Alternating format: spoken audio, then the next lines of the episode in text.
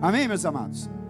Quero pedir a você que está aí na sua casa, que abra sua Bíblia no Evangelho de João, no capítulo 3. O Evangelho de João fica no Novo Testamento. É o terceiro, perdão, o quarto livro do Novo Testamento. O terceiro é Lucas. João, capítulo 3. Quero fazer uma leitura com você antes de explanarmos a palavra do Senhor, a mensagem dessa noite. Tema da nossa mensagem hoje é salvação. Domingo passado, o tema da nossa mensagem foi o Messias. E o tema de hoje é salvação. João, capítulo 3. Nós vamos ler a partir do verso 1.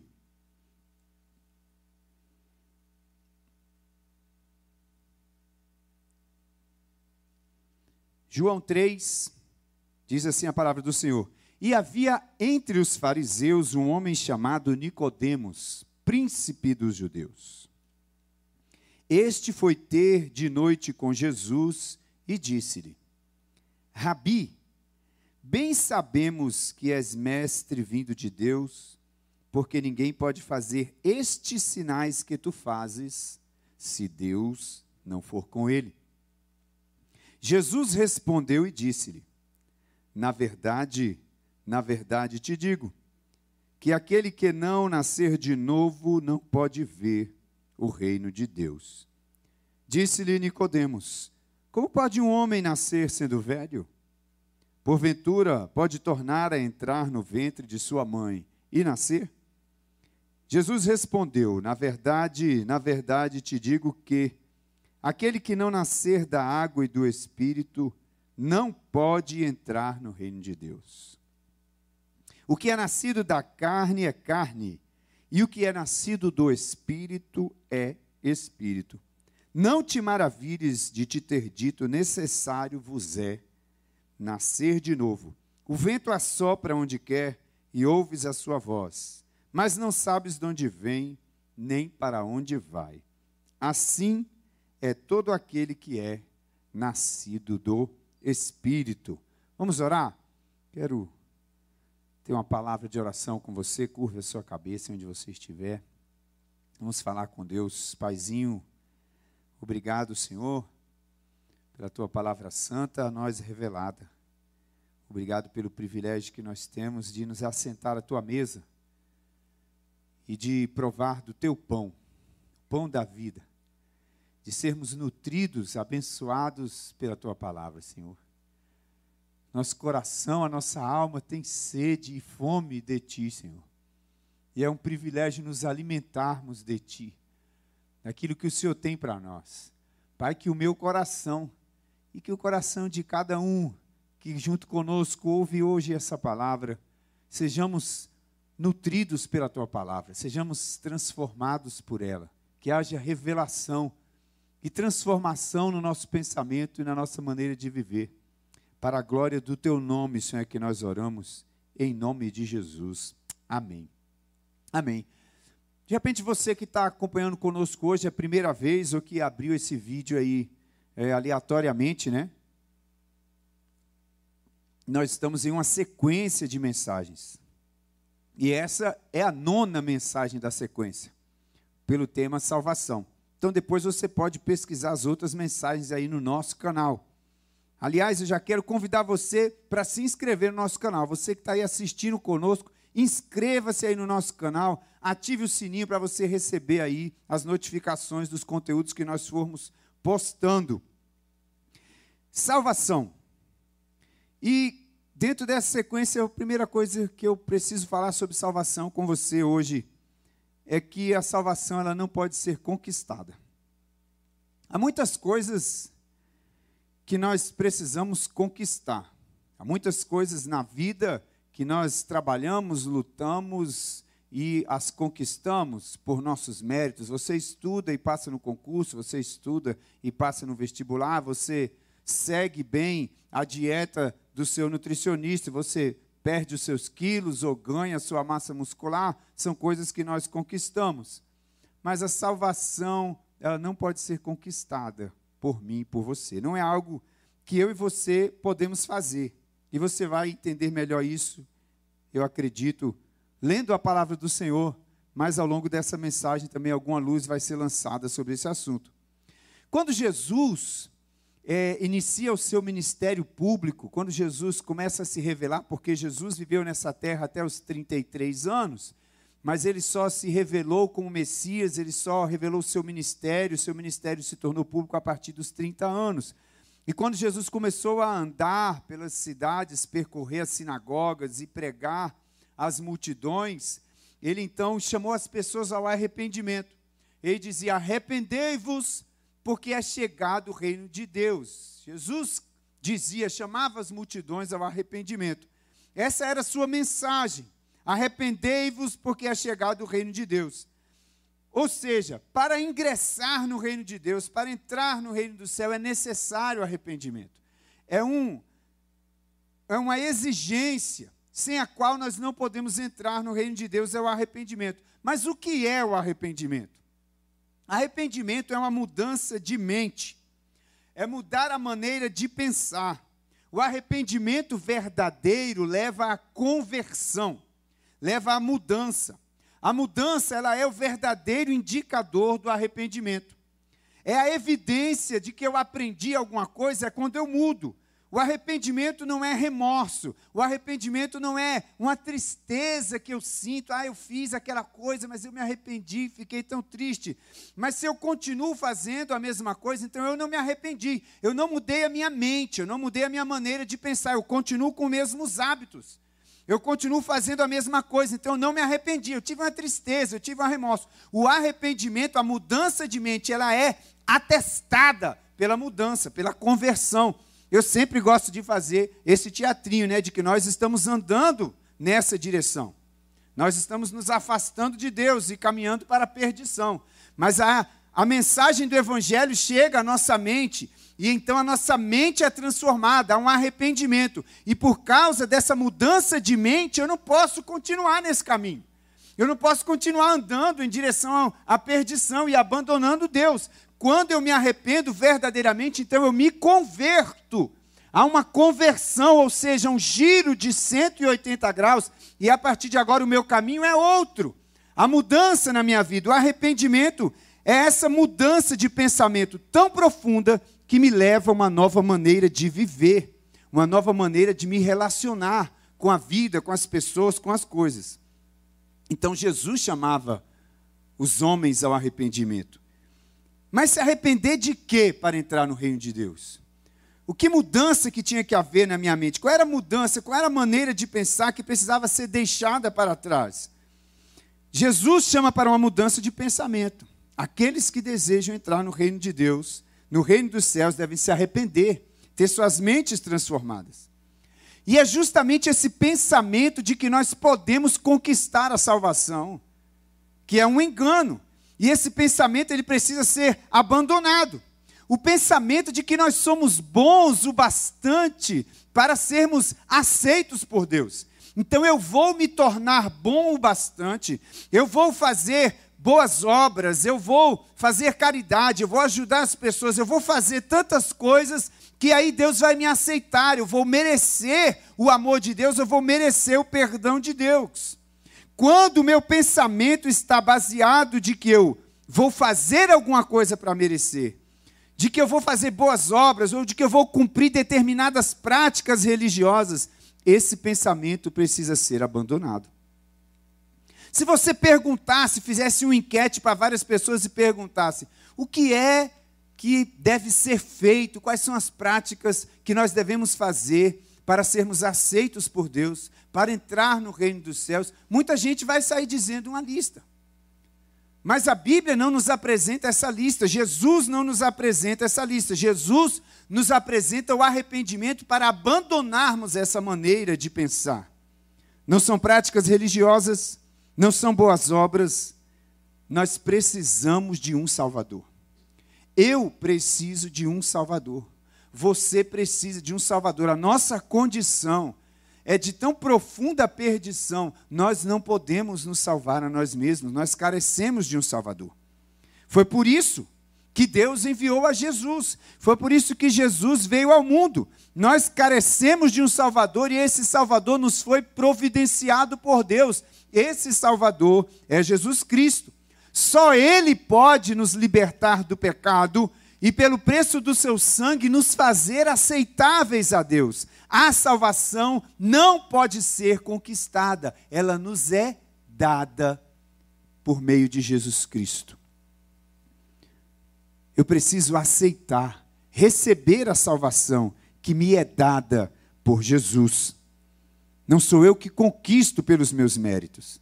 E é justamente sobre isso que Jesus está conversando com esse homem aqui, onde nós lemos no capítulo 3 do Evangelho de João. No capítulo 3 do Evangelho de João, Jesus está conversando com um homem chamado Nicodemos. E quem é esse homem chamado Nicodemos? Nicodemos, ele era um fariseu, a Bíblia diz, logo no primeiro versículo do capítulo 3. E os fariseus eram pessoas extremamente zelosas da religião. Eles eram radicalmente zelosos no judaísmo. Eles tinham listas compridas de mandamentos, de práticas religiosas que deveriam ser feitos e eles os faziam à risca. Nicodemos era um desses fariseus. Ele era um dos príncipes dos judeus, um dos principais dos judeus e mestre em Israel. Ou seja, ele era um daqueles que ensinava, que ensinava a lei, que ensinava sobre o judaísmo. Veja, eu quero que você perceba que esse homem chamado Nicodemos, ele vai procurar Jesus. Não foi Jesus que foi até a casa de Nicodemos, não foi Jesus que foi até o local de trabalho de Nicodemos, mas Nicodemos à noite, ele vem procurar a Jesus. E por que Nicodemos procurava Jesus? Ora, nós vimos na escritura muitas pessoas procurarem Jesus. Eu vi uma mulher procurar Jesus porque ela estava enferma de uma doença há 12 anos, e ela já tinha procurado médicos, e os médicos não puderam fazer nada por ela, ela estava cada vez pior. Então ela ouviu falar de Jesus e foi procurar a Jesus porque ela queria ser curada, e ela foi curada. Eu sei de um homem que foi procurar Jesus porque a filha dele estava em casa para morrer. E enquanto Jesus se deslocava para a casa dele, chegou a notícia de que sua filha havia morrido. E Jesus vai até a casa de Jairo e ressuscita a filha de Jairo.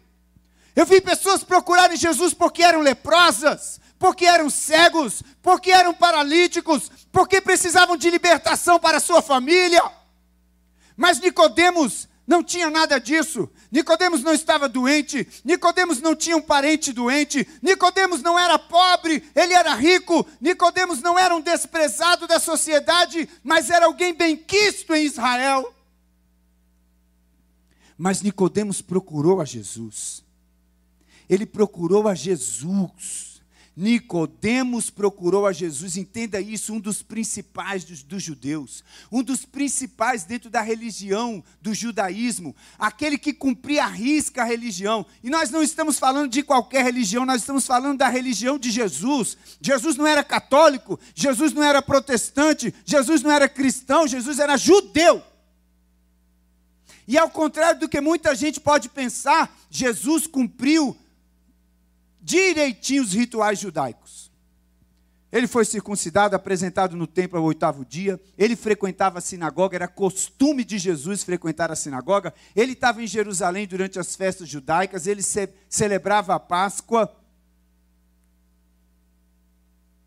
Nicodemos era fiel na religião dos judeus. Mas isso não foi suficiente. A religião não foi suficiente. Deixa eu te dizer, a religião nunca é e nunca será suficiente. Apesar de ser extremamente religioso, Nicodemos sentia um vazio dentro do seu coração, e quando ele olhou para Jesus, e quando ele viu o que Jesus fazia, Jesus curava o cego, Jesus levantava os mortos, Jesus curava o paralítico, Jesus curava o leproso, Jesus transformava água em vinho, Jesus acalmava a tempestade. Nicodemos, conhecedor da lei e dos profetas, ele pensou: esse homem é muito poderoso, ele realiza milagres, ele realiza sinais, que ninguém pode realizar. Será que ele não é o Messias? Há muitas evidências de que ele seja o Messias. Então Nicodemos vai procurar a Jesus de Nazaré. Ei, procure a Jesus de Nazaré. Pouco importa se você é um religioso fiel. A religião não é suficiente. Nicodemos nos ensina isso. Nós precisamos de Jesus, apesar de ser um religioso exemplar da religião de Jesus. Nicodemos vai até Jesus, porque só Jesus pode preencher esse vazio na minha alma, na sua alma, no meu coração, no seu coração. E o que Jesus fala para Nicodemos? Nicodemos é necessário nascer de novo.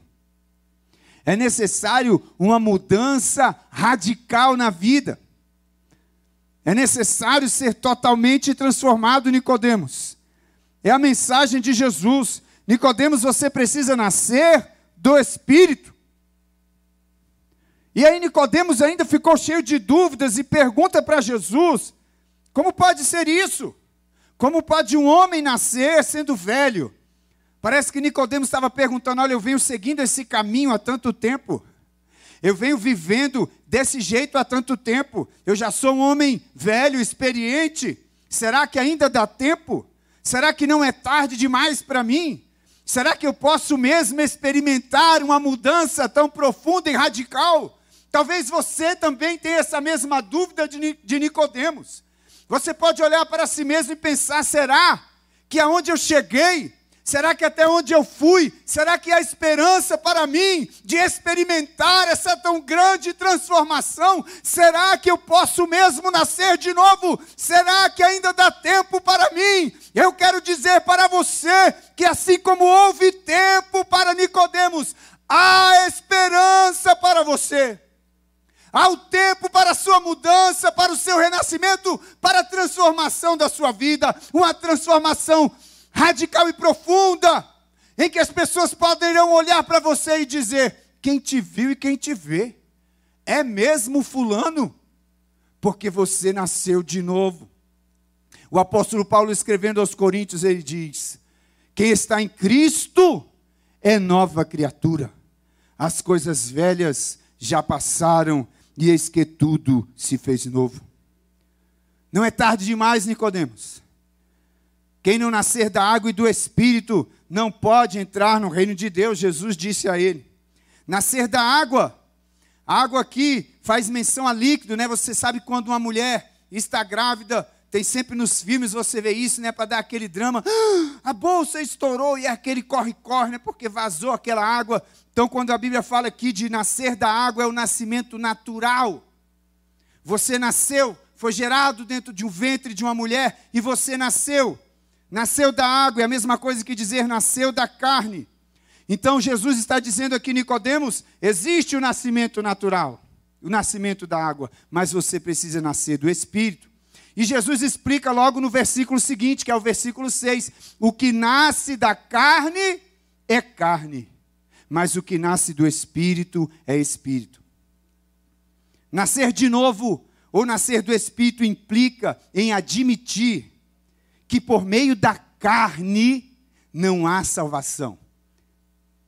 Carne e sangue não podem herdar o reino de Deus, diz a palavra do Senhor. O esforço humano nunca será suficiente. A religião não pode me salvar, a religião não pode te salvar. A salvação ela vem do alto, a salvação ela vem de Deus, ela não vem das obras, nem das práticas religiosas, não é a força do meu braço, nem a força do seu braço que pode me conquistar a salvação. Jeremias, o profeta Jeremias, no capítulo 17, a partir do versículo 5, ele fala sobre isso, e muita gente interpreta de uma maneira errônea esse texto. Ele diz no versículo 5 que maldito é o homem que confia no homem, que faz do seu braço a sua força, da carne a sua força. Então muita gente interpreta esse texto como se dissesse assim: Maldito é o Sérgio que confia no Macilon. Maldito é o Sérgio que confia no Rafael. Como se a Bíblia estivesse te aconselhando a não confiar em ninguém, a não confiar nas pessoas. A Bíblia não está dizendo isso. A Bíblia não diz isso em lugar nenhum. A Bíblia não está dizendo para você não confiar em ninguém, a Bíblia está dizendo para você não confiar em si mesmo, a Bíblia está dizendo para você não confiar na carne, a Bíblia está dizendo para você não confiar em mandamentos humanos, em práticas religiosas para se salvar, a Bíblia está dizendo para você confiar no Senhor, porque os versos seguintes desse mesmo texto de Jeremias fala: Mas bendito é o homem que confia no Senhor. Deus providenciou um Salvador para você, e a salvação está em crer em Jesus de Nazaré. Olha o que diz em os versos um pouco mais adiantados do mesmo capítulo 3 de João que nós lemos. A partir do verso 13, Jesus continua a conversa com Nicodemos, e ele diz: "Ora, ninguém subiu ao céu senão o que desceu do céu, o filho do homem que está no céu." Jesus está dizendo isso acerca dele mesmo, confirmando aquilo que o próprio Nicodemos disse lá no versículo 2, ó. Bem sabemos que és mestre vindo de Deus, Nicodemos disse, porque ninguém pode fazer estes sinais que tu fazes se Deus não for com ele.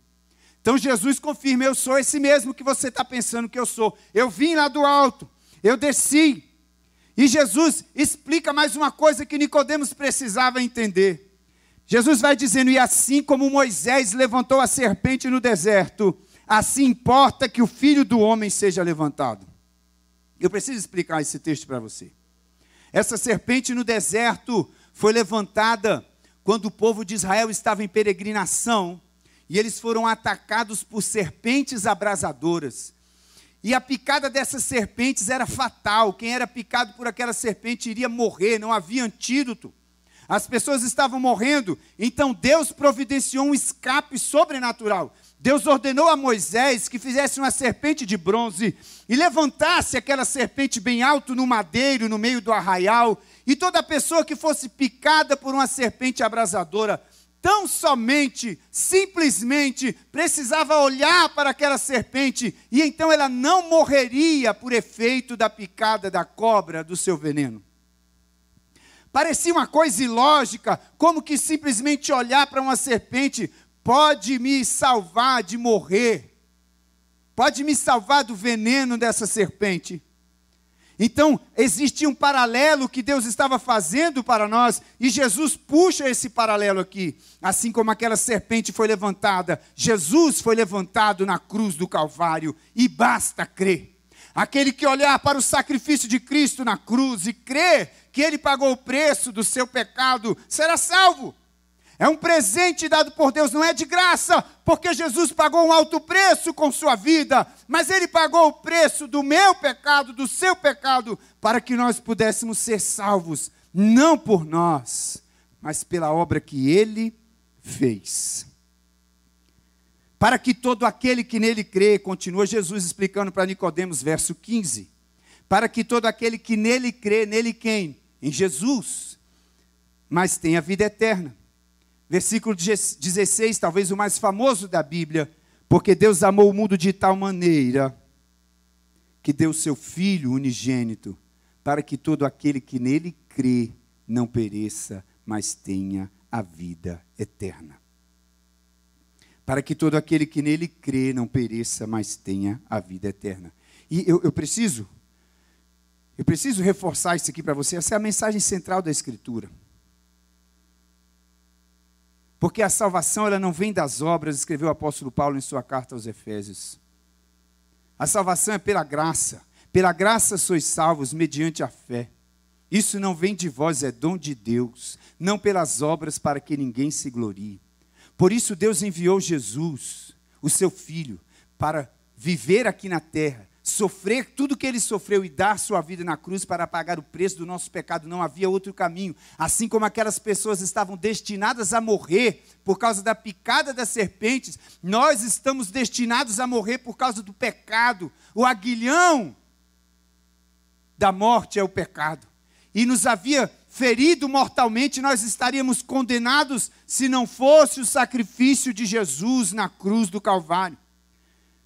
Então, quando nós ensinamos outra doutrina, nós estamos pisoteando, cuspindo no sangue do Filho de Deus. Entenda que quando você acredita que se você simplesmente reencarnar e reencarnar e reencarnar e for se tornando uma pessoa melhor, você será salvo, você está pisando no sangue do Cordeiro, porque você está acreditando que você vai melhorando cada vez mais e você está desprezando o sacrifício da cruz. Entenda que quando o homem acha que porque ele vai andar não sei quantos quilômetros descalço, que quando ele sobe uma escada, ou que quando ele se automutila, ele vai conquistar a salvação, ele está desprezando o sangue do Filho de Deus derramado na cruz, confiando em obras humanas.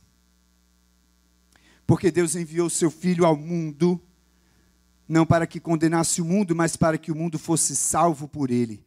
Quem nele crê não é condenado, mas quem não crê já está condenado porquanto não crê no nome do unigênito Filho de Deus. E a condenação é esta: que a luz veio ao mundo, Jesus, e os homens amaram mais as trevas do que a luz, porque as suas obras eram más. Porque todo aquele que faz o mal aborrece a luz e não vem para a luz para que as suas obras não sejam reprovadas. Mas quem pratica a verdade vem para a luz, a fim de que as suas obras sejam manifestas, porque são feitas em Deus. Então eu preciso tomar uma decisão. E você precisa tomar uma decisão, porque Deus quer me salvar. Porque Deus quer te salvar. Deus não amou algumas pessoas. Deus não amou pessoas especiais. Deus não amou pessoas elevadas. A Bíblia diz que Ele amou o mundo de tal maneira Todos, indistintamente, Deus quer que sejamos salvos.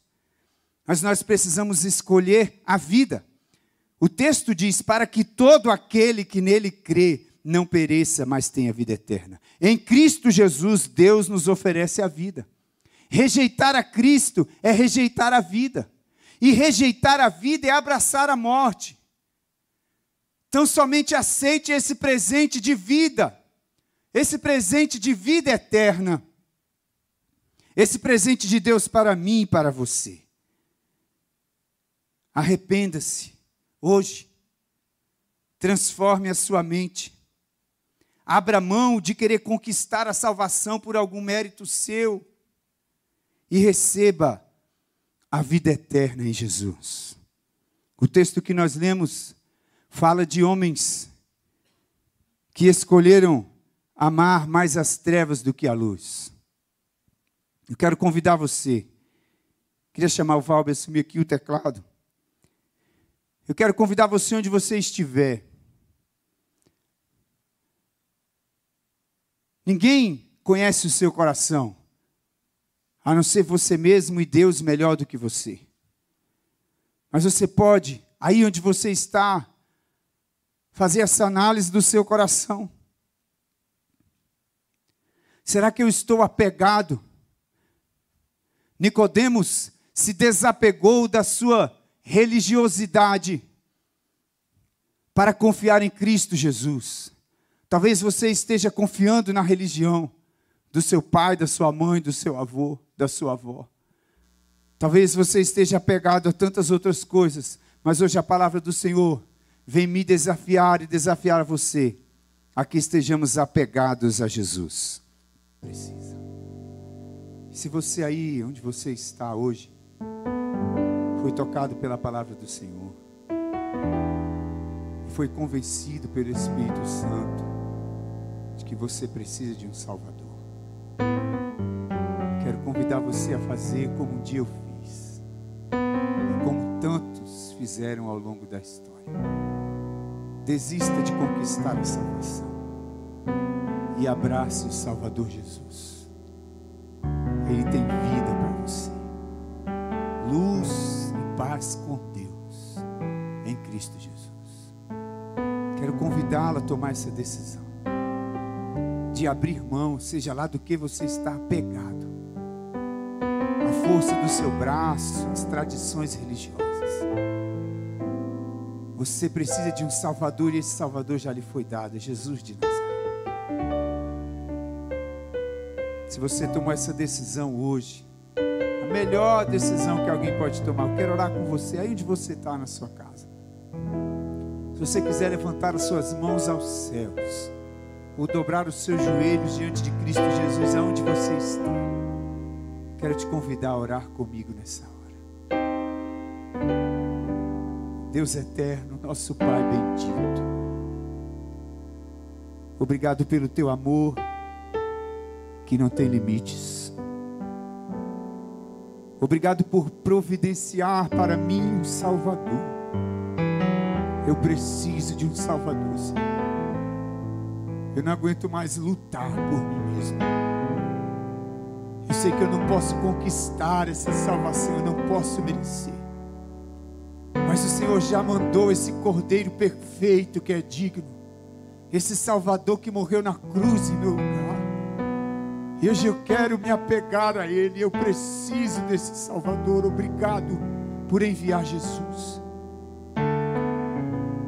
E eu quero me esconder atrás da cruz, atrás do sacrifício do teu filho. E neste sangue derramado, receber esse presente, essa salvação, que eu não sou digno, mas que o Senhor preparou para mim. Hoje, Senhor, mais uma vez eu me volto para ti, entrego a minha vida. Salva-me, Senhor, dos meus muitos pecados. Eu me escondo em Ti, Senhor. Eu sei que em Ti eu tenho abrigo seguro. Perdoa-me, Senhor, os meus muitos pecados. Recebe em Teus braços, eu te peço. Em nome de Jesus. Amém. Amém. A igreja, essa família de discípulos, que desistiram de se salvar e que abraçaram o Salvador Jesus. E nós ajudamos uns aos outros permanecermos nesse caminho. Consolamos uns aos outros, carregamos os fardos uns dos outros, suportamos uns aos outros. E essa família está aqui para te ajudar. Se você tomou essa decisão e precisa dessa ajuda, a igreja está aqui para ajudar você nesse caminho. Embaixo da sua tela aí está sempre passando o telefone dos pastores da nossa igreja. E você pode entrar em contato com qualquer um de nós. Você pode comentar aí no chat também do YouTube.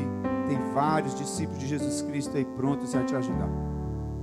Nós estamos caminhando para o céu. E se você quiser caminhar conosco, será maravilhoso.